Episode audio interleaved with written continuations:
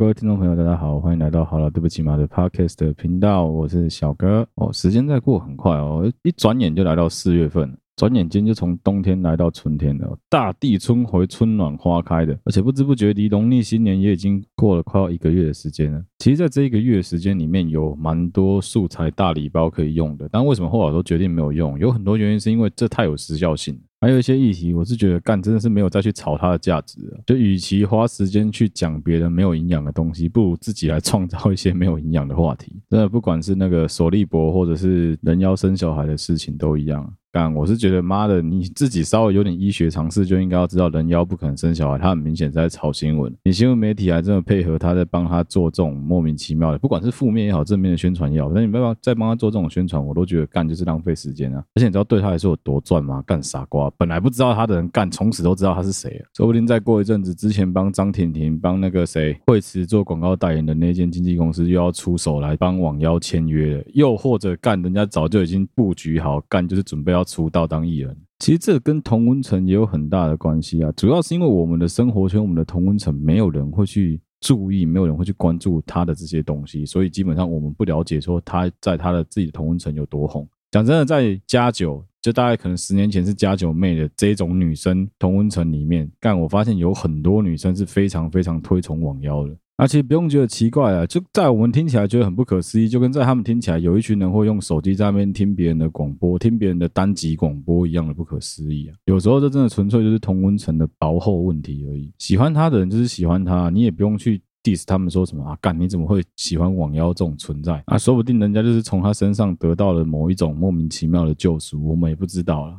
好，偏题偏太远了。好，每年春天台湾都会面临到的一个问题就是缺水的问题。尤其今年的水情吃紧的状况跟程度上是前所未有的啊！像今年现在才几月而已，台湾西部桃竹苗中彰都已经开始限水。嗯，因为我的朋友绝大部分都住在北部的关系，再加上我现在人不在台湾，所以其实我个人对于限水这件事情，对于水情很严峻这件事情，我的绝大部分的同温层并没有太大的反应。啊，也因为我人不在台湾的关系，所以其实我常常，而且再加上我工作干，真的很长没有信号，所以真没办法。一旦有信号，我就必须要一直疯狂的去害怕自己有资讯上的落差，所以我必须要一直去干滑手机，一直看新闻，一直去看大家的社群，看最近到底发生了什么事情。啊，老实说，台湾缺水这件事情也不是一天两天的啦，干我也不会去做什么政令宣导，跟大家讲什么啊，干你要省水啊，你要节约用水啊，水龙头水不要开这么久啊。我想有很多这种价值观的东西，有些人是讲不听的。我真的就是有交往过那种女朋友，是干他们啊，他妈的，他反正每次洗洗手、洗东西，他的习惯水就是开着。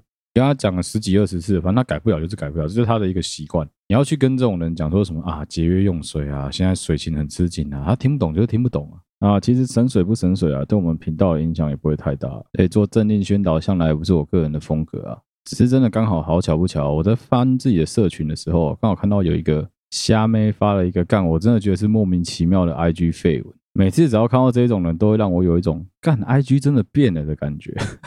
这个虾妹啊，在他自己的 IG 线动发了一连串的市井文章，希望大家能够一起节约用水，共体时间。前面在讲说什么？哎，哪个水库没水？哪个水库没水？现在哪边开始限水？叫大家一定要注意节约用水。后面大概一连串发了，又大概发了两三篇吧，在讲说台湾水情很吃紧的一些新闻连结。老实说，我刚开始看到的时候，我有感觉，因为我对这个女孩子的印象是干，她是个虾妹。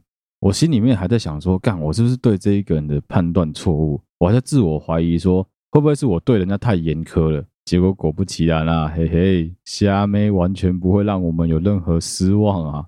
因为毕竟我对于水情这件事情还是有想要了解的部分，所以我就继续一直往下滑滑滑滑滑滑到它最后一个最新的限时动态。它的内容是这样子的。好，我先跟大家道歉，我接下来会用一个很鸡歪的口吻，就是男孩子在那边随便学女生的鸡掰口吻来讲话，对不起大家。最后一篇贴文是这样子写的啊，大家一定要节约用水哦，不然的话会害人家没有办法泡澡，这样子我会很困扰诶。干你老母鸡掰！干你是在倒在在攻杀小妈的！看到这边我真的直接笑出来。什么？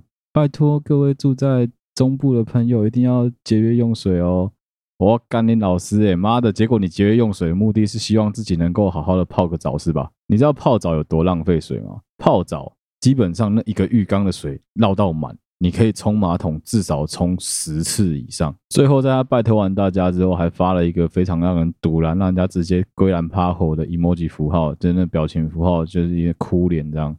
看你到底在讲三小啊！可恶，干你拉嘞！我他妈的整个看完之后，真的是整个懒趴火都起来。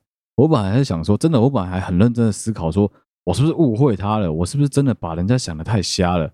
哎，你真的是瞎没无极限哎！我真的完全没有看错你哎！人家说天才有极限，愚蠢则无，真的就是这个道理！看完他的发文之后，我真的超级想发一个限动，故意标记他说：“哎，对不起，我的水龙头坏了，只好水一直开着。”看他这种发文，真的会让人家一点都不想省水，会让人家想说干一起死吧妈的，大家一起没有水用吧？反正我也不想看到你泡澡，呵呵。我当然知道说台湾现在水情很严重啊，干，可是你这种瞎妹，你发这种文章，你就发完前面的东西就好，不要真的不要随便在 IG 铺露你自己的个人目的跟个人欲望，这超蠢的好不好？那既然前面都已经讲到社群的虾人虾事啊，就不得不提一个 IG 最近的一个很好的功能，就是晋升，干晋升他妈超棒的好不好？晋升跟 Facebook 的取消追踪，干我觉得这两个发明真的非常非常的重要，算是对于社群来说很进步的一个重要里程碑。以前我们还没有在用 IG，大家都用脸书的时候，最容易碰到就是那种在发世界末日文的八加九。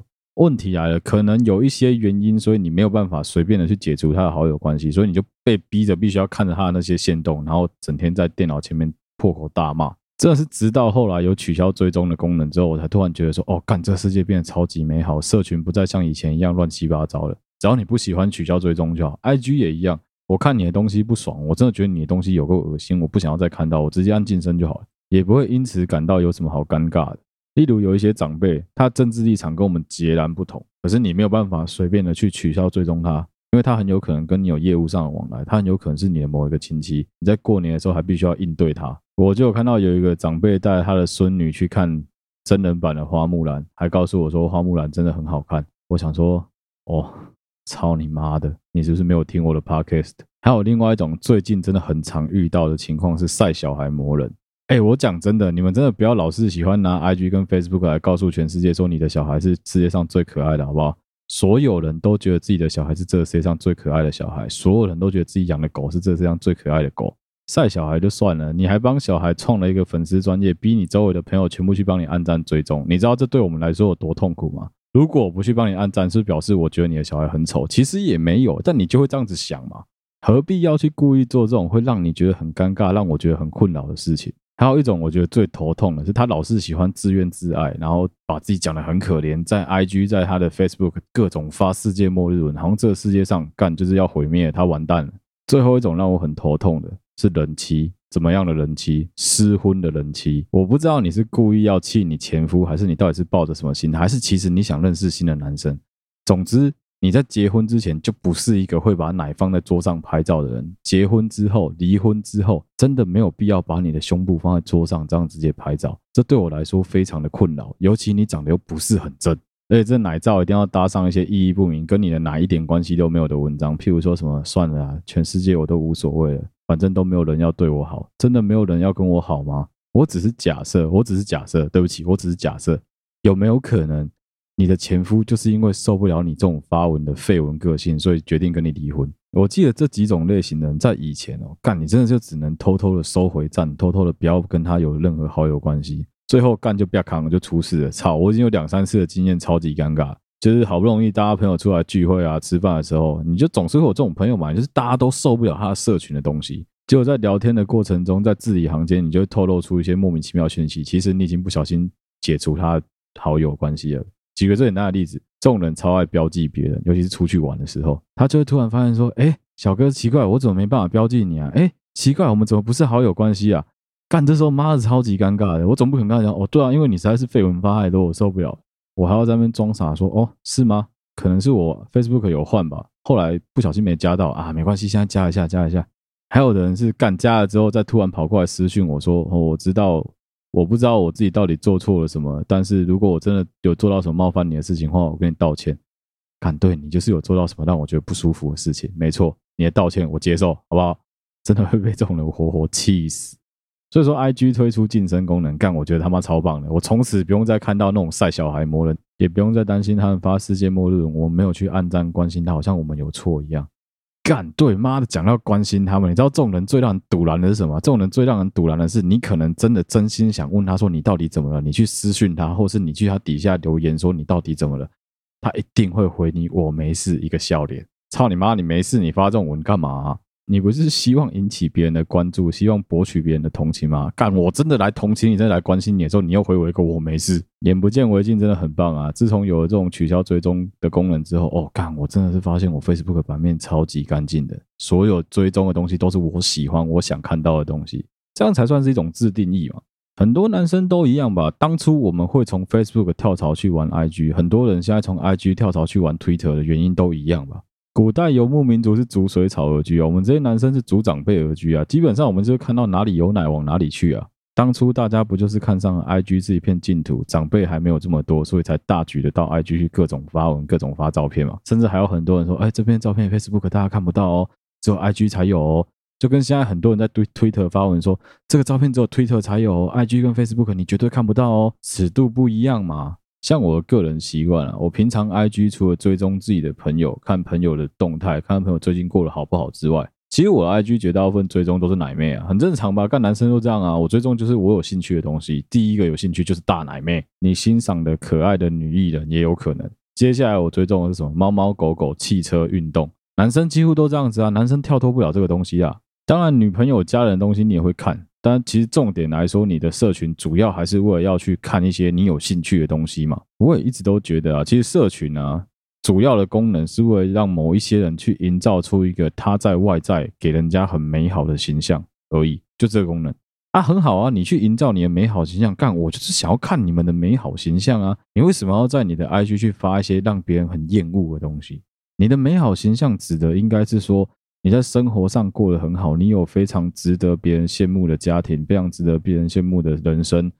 为什么会有一些女生常被人家误会说，哦，干，他们整天都在出去玩啊？废话，干，他就只发他出去玩的文啊，他只发比基尼，他只发他觉得自己很漂亮的时候啊。哪个人会把自己睡前素颜的样子发在 IG 吓大家？哪个人会把自己工作之后全身？头发毛毛躁躁，眼镜歪一半的样子拍下来给别人说：“哦，干我工作他妈超级累。”不会有人干这种事情啊！所有人在社群都是希望能够晒出自己最好的那一面吧？真的不要再当晒小孩、晒狗魔人了啊！干看了有够不爽啊！也不要再当什么叫别人省水、自己想泡澡的这种傻妹了。这完全是被别人看出来你的本性在哪里，你的程度到哪而已啊！你越是发这种类型的垃圾文章，你在社群被别人关注的权重就会被降得越低，到最后基本上就不会有人想要关心你，不会有人想要真正的去了解你到底发生了什么事情。所以为什么到现在来干，我社群几乎很少在发文，就是这个原因。偶尔发个线动，告诉人家说我还没死，就这样而已啊。哦，还有一个 IG 跟 Facebook 对男生来说，女生也是啊，很重要的一个领域就是迷因啊。干，我真的觉得干看一些咪咪，看完之后心情会很好。上班压力太大了，我还在那边看我朋友发世界末日文，他的压力比我还大，我就觉得干妈的，我刚好把自己搞得这么累啊！好啦，真的不要再当这种发文叫人家神水的瞎妹了，好不好？好，靠北一个不小心又离题这么远了，对不起啊。呃，我们这一集的主题啊，也可以算一半听众投稿啊，因为算是我自己一个朋友最近分享给我他周围的一个同事发生的故事，他的这个同事也想要知道说我会怎么来讲这件事情啊。他这个同事叫做阿信哦，整个故事简单来说其实很短，但我听完之后是蛮心有戚戚焉的，因为我自己有相关经验啊，所以遇到这件事情的时候，的确真的干人会很慌张。好，简单说，阿信也是跟我差不多，都是长期在国外生活，长长长期在国外工作。我们这种外派的工作啊，其实很低很低的几率，你可以带着眷属一起工作啊，更何况你是带着女朋友，基本上不太可能。也因为这样子的关系，所以他跟他女朋友是处于一个远距离的状态。再加上今年因为疫情的关系哦，所以其实他外派是蛮没有机会可以回台湾的，因为回台湾太麻烦了，干每次到十四天隔离，真的超级麻烦。不过在过年的期间，他有回到台湾，那事情就发生在他过年居家检疫期间的故事哦。简单说是这样子的，他好不容易能够回台湾跟家人、跟女朋友见上一面嘛，好不容易能够一起相处，可能十个十天半个月，结果在他居家隔离那十四天的过程中呢。他的一个好朋友，男生朋友的女朋友传讯息给他，他的好朋友的女朋友传讯息给他，跟他讲说呢，我怀疑我男朋友跟你女朋友搞上了。一开始当然人都会想说屁耶，怎么可能？所以他就要求这个女孩子说，哎，那你有没有什么证据可以提供给我？我靠，还真的有啊！当然不是什么偷拍的针孔这种太夸张的证据啊，不过我觉得也差不多了啦。这个女孩子可能经过了一些方式，得到了她男朋友的对话记录。对话记录里面充斥着非常露骨的对白，在讨论说待会要去哪一间摩铁，昨天晚上好玩吗？这一类的记录。基本上故事到这边哦，这整个笨人都应该看得出来，他们两个是搞在一起的啦。我们的男主角阿信也一样啊，毕竟干都有一点点社会历练，你也不傻啊，你也不可能说还去讲说什么否定这一切，然后不可能不可能，我女朋友不会做这种事情啊。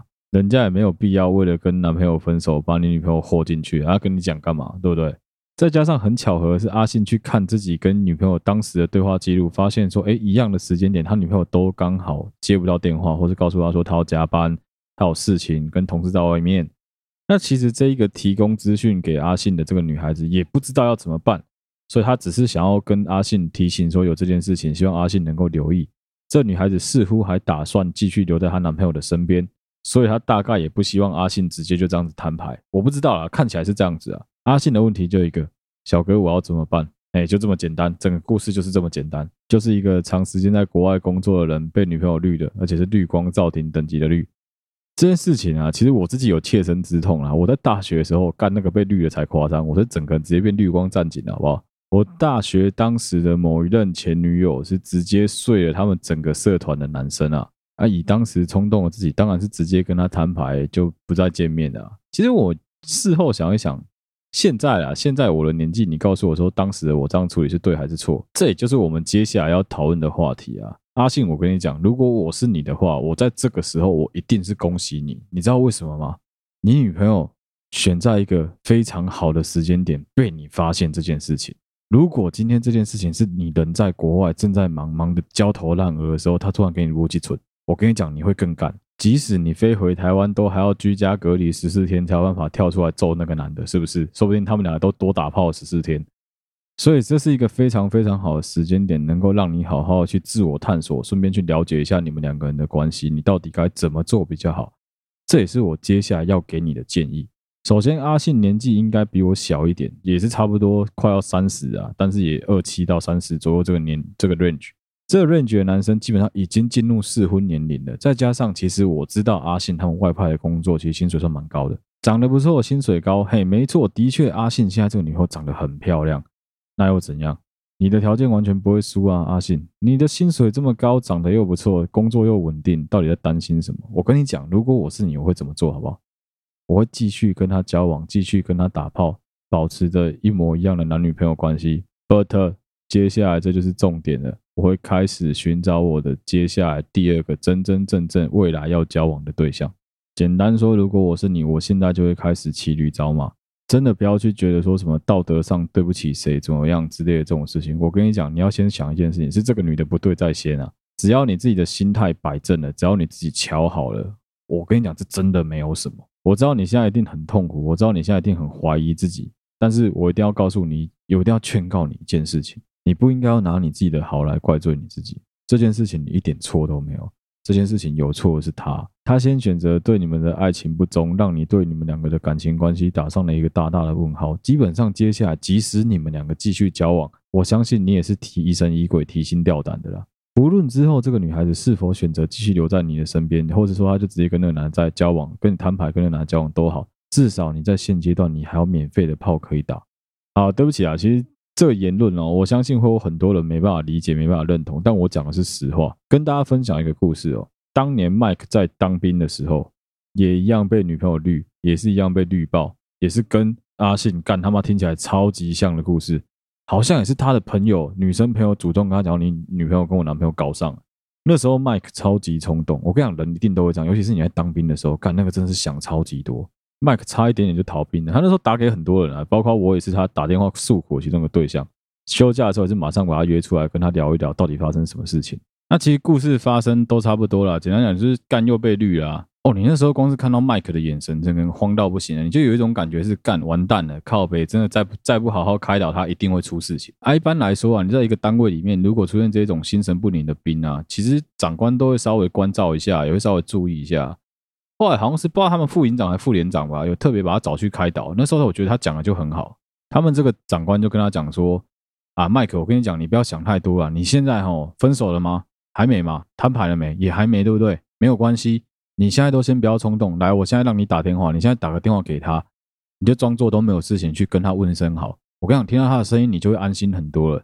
啊，接下来你要做的事情是什么？来，麦克，我跟你讲，接下来你要做的事情啊，就是你继续跟他保持男女朋友的关系，这样至少你每个周末、周休放假的时候出去外面，你都还有一个固定的炮可以打。以后的事情以后再说，之后会发生什么事情都没有人说得定，说不定这个女生会回心转意过来找你。反正你现在还想继续跟她在一起嘛？哎，我觉得这个长官讲的真的干你俩超级好的，人都一样啊，都是这样子一时意乱情迷，然后就突然间鬼迷心窍，觉得说哦好，我想要试试看跟别的对象。交往跟别的对象打打炮，到头来比较了之后，他就会知道说，其实搞不好你是比原本的他在外面劈腿的对象好很多的啊。与其去想这么多啊，倒不如就是放宽心来，把自己的生活安顿好比较重要。所以一样啊，自从我听了麦克这个故事之后，我自己对这些事情都有一种顿悟啊。简单讲啊，遇到劈腿这种事情，真的是你也没办法控制啊。真的，与其去搞得好像世界末日来临，你不知道怎么办哦，比较好的处理方式真的是干脆。你就继续跟他保持男女朋友的关系，你就跟他耗啊，你就跟他看谁能够耗比较久啊。你也不要就这样子把事情打坏，把事情戳破，你就继续跟他保持男女朋友关系，好像什么事情都没有发生一样。最后的情形会有几个啊？第一个，说不定你觉得很糟，但我觉得其实这样也不差的一个方法是，最后说不定你们两个就会继续相安无事的交往下去。你的心里面的确会有点疙瘩，但最后你一定会选择原谅，选择放下，就这样继续跟他走一辈子。哎，干，说不定哦。另外一个其实比较有可能发生的结果是什么？另外一个比较有可能发生的结果是，你跟他继续交往，你跟他继续打炮，最后你真的受不了，你还是跟他摊牌。不过同时间，因为你已经做好了心理准备，所以说不定你已经可以马上的再去迎接下一个对象。还有一个我刚刚想到还蛮乐色的结果是，诶，说不定你可以变成跟你朋友的女朋友在一起，干对他们两个直接复仇一波。虽然我只能说这种复仇的感情，带着复仇心态的感情绝对不会长久。但这也是一个方法！哎，刚才有另外一个女生可以打炮，干不是很好吗？我知道会有人在靠北说什么，哎，小哥你怎么讲来讲去都是打炮打炮？我跟你讲，男女朋友交往的最后不就是为了男生都是为了要打炮？不然你以为男生是为了什么？动物学里面雄性去跟雌性做求偶的动作，为了不就是希望能够跟对方交配吗？我们只不过是去加速或者去推迟这个演进的过程，就这样子而已啊！其实我觉得真的不用想这么多了。我记得那时候我被我前女友绿的时候，那个时候那个前女友绿的时候，干我脑海里面永远都是三首 BGM 在轮回，其中一首是你爱的不是我，还有一首是温兆伦的你把我的女人带走。这首歌可能没什么人听过。最后一首就是孙燕姿的绿光。干这首歌一直在我脑海里面一直徘徊，一直徘徊。那时候我也非常的迷失，而且很怀疑自己的人生，甚至开始去质疑说：哎，干是不是其实我这个人很不好，很糟糕，所以他才会这样子对我？拜托你一定要记得一件事情，阿信，不要把你的好拿来欺负你自己，不要拿你自己的好来怪罪你自己。你真的没有做错什么事情，在这段感情里面，该做的你都做，该付出的你都付出了，接下来就是如何去收尾而已。而且你的运气真的很好啊，事件爆发的时间点这么刚好，你是一个有办法能够有能力好好处理的时间。不论现在已经过了这么一段时间，一个多月了，你到底跟女朋友摊牌了没？我都希望你能够冷静下来思考，什么结果对你自己是最好的，不用再去想你们，没有你们了，就想什么事、什么事情、什么结果对你自己是最有利的，往那个方向去思考，往那个方向去执行就对了。我们讲的方法，我们提供的都不是最好的方法，你一定能够找到一个对你自己最有利的做法。不要想这么多啦，阿、啊、不然讲难听点，你接下来还是要继续外派，天高皇帝远，他在外面瞎鸡巴搞，其实你也完全没有机会能够拦住他。与其去思考这么多，还不如干自己在国外也找个对象，搞不好还好一点。说不定从此开启你的人斩之路也不一定啊。我只是乱讲，但这种事情真的说不定嘛。感情这种事是勉强不来的啊。如果说真的已经到尽头了吼，你要如何去挽回他，如何去挽救他，我觉得都有一定的困难度了。而且你只会把自己搞得浑身是伤，然后累得要死，最后什么都没有。没有人要你这么快去学会放手，也没有人要你这么快就直接跟他摊牌，跟他讲说我们不要再交往了。我真的是觉得你很恶心，不用我跟你讲，人真的哈，有时候要看开一点，能够有这种免费的炮可以打，我跟你讲，怎么算你都划算了。今天讲的低级一点，你回来台湾不就是希望能够寻找一个慰藉吗？你在找他就是希望有一个依靠，有一个能够取暖的对象啊。那诚如你所讲的，你觉得你女朋友身材很好，长得很正，这不就是你想要的吗？说真的啦，你要去找到一个刚好外表上符合你条件的女生，然后还要能够很便宜的跟她打一炮干，不是件很容易的事情吧？与其去为对方着想啊，这种时候真的倒不如自私一点啊。讲白了，他也完全没有在为你着想啊。这算是我个人给阿信的一个小小的建议啊。好了，我知道其实听起来哈，对于有一些听众来说可能会觉得很不舒服啊，就觉得说，哎，怎么价值观扭曲成这样子？但其实说实话。如果你遇到的对象是一个这么自私自利、完全没有为你着想的人的话，为什么你不能为自己多想一点呢？以前有一句诅咒狗男女的话叫“婊子与狗天长地久”，但其实我们都知道，婊子与狗是绝对不可能天长地久的啊。这种各取所需的存在啊，基本上他们这种，我跟你讲啊，这真的是在蹭热度啊。讲白了齁，他们就只是说刚好在那个时间点、那个时空底下，两个人有办法打炮而已啊。你要他们两个人像你跟你女朋友这样子长时间的交往，我相信也很困难啊。简单说，阿信，你现在应该要抱持的心态有点，这就是骑驴找马了。在你还没有碰到可能未来你真正的真命天女之前，你就抱着一个心态是干不黑嘛，后啊有得吃就多多少少拿来吃一下嘛。啊，不然我讲难听点，你一个人在异乡哦，没有一个身心里面没有一个依靠，真会很难过了。倒不如就把它当做是一个暂时的一个慰藉就好了。最后这个 part 我想讲的东西啊，其实我觉得对于很多人来说，应该更觉得政治非常不正确啊，所以我先道歉好了，对不起啦。啊，现实这种东西就这么残酷啊，所以我希望你各位啊，拜托稍微用点脑醒一醒，好不好？真的，现实有时候是很残酷的。最后这个 part 我想聊的东西是，男女随着年纪增长，自己的价值要如何的去。成长跟自我实现有很大的一部分，像男生其实比较容易。为什么？其实你只要老了，你越有钱，你越有工作上的价值，基本上你这个人就能够越值钱。但这是一个很现实的社会啊。相对于男生来说，我觉得女生在这方面真的很吃亏啊。除非你在职场真的能够表现很如鱼得水，你真的能很得心应手。不然为什么会有剩女啊、败犬啊这种莫名其妙很诋毁女生的名词出现？简单讲，对一个女生来说，随着年纪的增长，尤其是一个女孩子过了二七、二十八岁之后。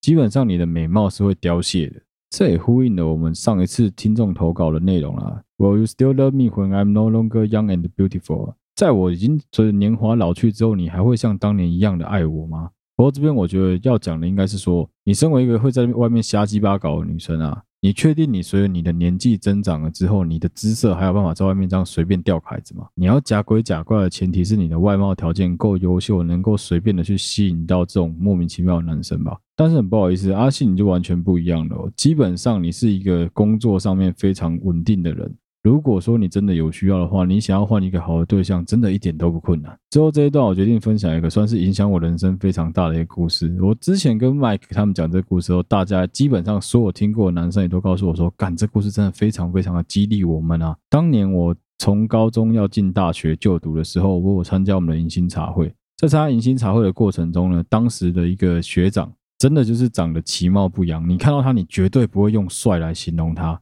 而且我可以打包票，其实他长得真有点像红毛猩猩啊。总之就一定不是帅哥那一型的，也不是长得可爱的男生。这个学长在迎新茶会的当下，跟我一番寒暄之后，因为我算蛮早到的，然后跟咱们聊天聊一聊之后，他就跟我讲说啊，我有查一下你们这一届的名单，我翻一下他们的无名。哎，对，我就是那个年代的人。他就翻了一下无名之后，发现说，哎。我隔壁班有个女孩子长得很漂亮，他觉得他想追这个女孩子。那时候我心里面在想说：哇塞，你好大的口气啊！你也不撒泡尿，照照镜子看看自己长什么丑样，你好意思告诉我说你要追那个长得很正的女孩子？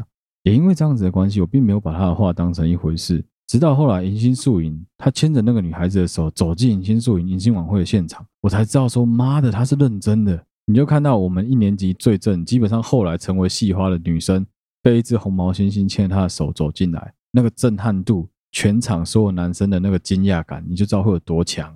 后来这学长把我拉到旁边跟我聊天，他跟我讲说：“怎么样，学弟，我是不是真的很厉害啊？我是不是真的把到那个女孩子啊？”我就跟你说我把得到嘛。我心里面在想说：“妈嘞，你是不是他妈老二二十公分啊？你有什么奇怪的诀窍？你怎么把到这个妹啊？”这时候，这只鸡歪的红毛猩猩露出了一点鸡歪的笑容，告诉我一句话：“他跟我说，学弟啊，我告诉你一个道理好不好？我有钱又有嘴。”我告诉你，这世界上没有我把不到的女生。哎，对，没错，我知道在很多人耳朵听到这句话，想要干一些攻杀小叮当。我们女生没有这么肤浅，好不好？但你自己摸着良心讲，今天如果一个男孩子长得不错，有点钱，又幽默又体贴，你会不会很容易陷入他的怀抱当中？果然，后来那个学长马上又再换一个女朋友，真的很容易啊。我只能说，其实真的哦，有时候把自己打理好，把自己照顾好很重要啊。对的时间点，你就是会遇到对的人。所以我要鼓励阿信你的是，基本上你只要把你自己照顾好，把你自己打理好，你真的不用担心你跟女朋友分手之后会遇不到一个更好的女孩子。我自己也是啊，我前女友干他妈超烂的，好不好？真他妈烂透了。那时候我也很担心，如果我跟她分手，我会不会没办法再遇到一个比她还要更好的女生？我会不会没办法交到女朋友？后来事实证明我错了。你看我现在这女朋友多正。你看我现在这女朋友个性多好，你看我们俩关系多融洽。我跟你讲，这种事情真的很难说啦，不要去把话说死，也不要去真的不要去伤害你自己，你没有任何的错啊。至于你现在这个女朋友，我只能说啦，她再这样子当也当不久啦。如果说你最后愿意把她收回来的话，那我只能说，那你真的很佛啊。如果你不愿意的话，无所谓啊，干你就让她继续当啊，反正你打你的炮。其实我跟你讲，真的没有差啦，不要去思考这么多啦，自己的心态摆正最重要，真的是这样子。还有就是不要去太在意外界的眼光。我讲实话，很多人根本在搞不清楚状况。与其去等他们搞清楚状况，你跟他们一一说明哦，还不如你就好好过你自己的人生就好了。人活着是为了自己，不是为了你周围的这些人。收集好了那些保护好自己的证据之后，就留着。总有一天，也许你会必须跟他摊牌，到时候再把这些证据拿出来也不迟。目前现阶段的话，如果我是你，我啦，我会让睡着的狗继续睡，维持现状就好了。好了，这一集这种政治不正确的内容吼，就录到这里啊。讲实话，我觉得这一集干他妈超级政治不正确的。可是通常通过这种故事啊，真的我觉得可以让人稍微反省很多事情啊。男生也一样，女生也一样啊。不是每一个女的都会随着年纪的增长，没有了姿色之后就什么都没有。基本上有很多人还是有自己的实力，能够把自己活得很漂亮。长得漂亮是你天生的优势，但把你的人生活得精彩，这才是你的本事。妈的，没有想到我狗嘴也能吐出这种象牙。好了，今天的内容就到这边啦。如果你喜欢我们的 podcast 的话，欢迎你到我们的 Facebook 还有 IG 去帮我们按赞追踪。如果你对我们的节目有任何的想法的话，欢迎你到 First Story 的网站上面去留言，我们都会看到，或是用 Facebook 跟 IG 来私讯我们，有看到我一定都会回你。如果你有任何的故事想要分享给我们其他听众，或者想要跟我告解的话，欢迎你投稿给我们。如果你使用的是 Apple Podcast 的话，拜托帮我们五星按赞留言给我们，让我知道说你喜欢我哪一集，好不好？好了，谢谢大家收听啊，我是小哥，我们下期再见啦，拜拜。